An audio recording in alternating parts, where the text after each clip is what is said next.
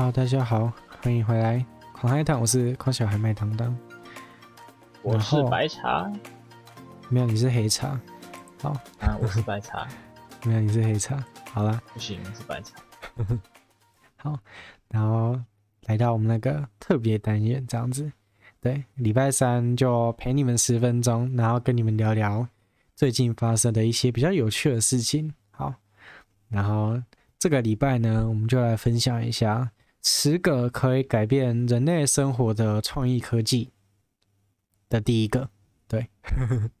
哦，那你要分享十个，对，然后今天先分享一个，对，所以这个这个计划可以凑十个礼拜，哦，嗯，就想要拖。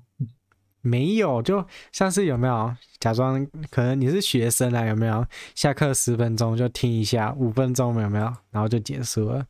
然后后面再给你一个两分钟的歌，OK，然后还可以上课，然后调整一下心情。好，如果你是上班族的话，你去上个厕所偷听一下，也是十分钟嘛，对吗？OK，符合所有人的需求。好，然后我今天。然后我今天要分享无痛微针头这个创新的发明。好，无痛微针头呢是一个嗯、呃、非常非常非常小的针头，它的大小呢差不多就只有五十到两千厘米，也就是大概一张纸的厚度而已。然后对，然后它的直径呢是零到一百微米。也就是大概就是人类头发的直径这样子大小的针头，这样算是非常的小，啊，对，超级小，而且嗯，要怎么讲，就是嗯，你如果做的比它更小的话，基本上你人类也看不到啦，对吧？所以我觉得这可能就是极限了吧，嗯，好，然后它的特点呢，就是它可以穿透人类最外层的死皮，然后直接到达活细胞，而且和组织液组成的。第二层组织，而且呢，它不会碰触到神经，也就是说，你不会感到任何的痛处。哦，这就是它厉害的地方。好，而且，嗯，它能在嗯，就是无痛的时候，把药品啊，嗯，可能疫苗啊，打到身体里面。也就是说，它可以比像是你那种可能酸痛贴片啊之类的东西，还更快。进到人体内，因为它是直接打进去的嘛，所以它比那种一般的贴片还更有效。对，所以可能再过五到十年吧，所有的那个什么沙龙帕斯都会变成小针头的样子，说不定啊。好，然后呢，它现在已经有很多医疗的公司已经成功的发展出这种就是微针头的相关产品，像是呢。有一间公司就发明了采血装置，它这个装置就是你的病人可以自行利用这种微针头来采血，然后嗯，可能可以及时检测啊，或者是直接快速的送到那个嗯公司去，就是实验室去帮你快速检验这样子，可以大大缩减缩缩缩减时间，哎，短机好，嗯。为为什么它能缩减时间呢？主要的原因就是因为，嗯，你可以省去你可能直接去医院的时间啊，然后等待的时间啊，也不需要专业的护理人员来帮你抽血，你可以自己一个人，然后，嗯，可能连痛都不会，然后就可以收集到血了，这样子。哦，那这样算是一个很蛮新的创举。嗯，对对对。就是要怎么讲，就感觉好像可以减少医生的工作啊，然后也可以，嗯，就是让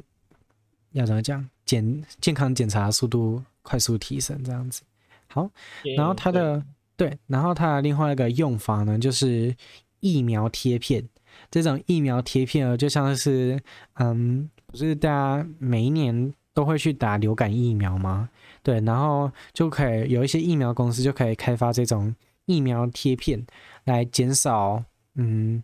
就是可能一样啊，护理师的工作量啊，而且啊，这种疫苗贴片呢，它就是需要的疫苗量，每个人需要的疫苗量也比传统的那种疫苗还，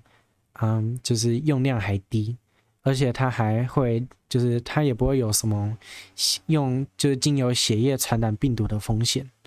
而且更棒的是啊，就是这种疫苗贴片呢，它的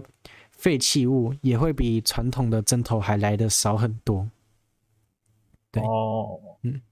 这是嗯两个比较成功的案例。当然啊，但是这种针头呢，还是有一种，就是还是有缺点啊。怎么可能说完全都是优点呢？那白茶，你觉得它的缺点在哪里？缺点是在你猜看看，一般人。可能操作不确定吧。嗯，好，那我就我觉得啦，嗯，我觉得他可能一般人不一定会操作的好。也对啊，而且像是那种老花人，可能就就是老花的那一种，可能比较老啊、老人啊之类的，他就会看不太清楚这种针头啊，嗯、然后到时候读错边之类的，可能就会出现一些危险。嗯对，好，但是这个文章这边说呢，它的缺点就是，啊、呃，像是这种微针头啊，它的那个空隙，就是它的洞一定非常的小，所以它就是要怎么讲，能打进去的那种剂量啊，也是非常小的，嗯，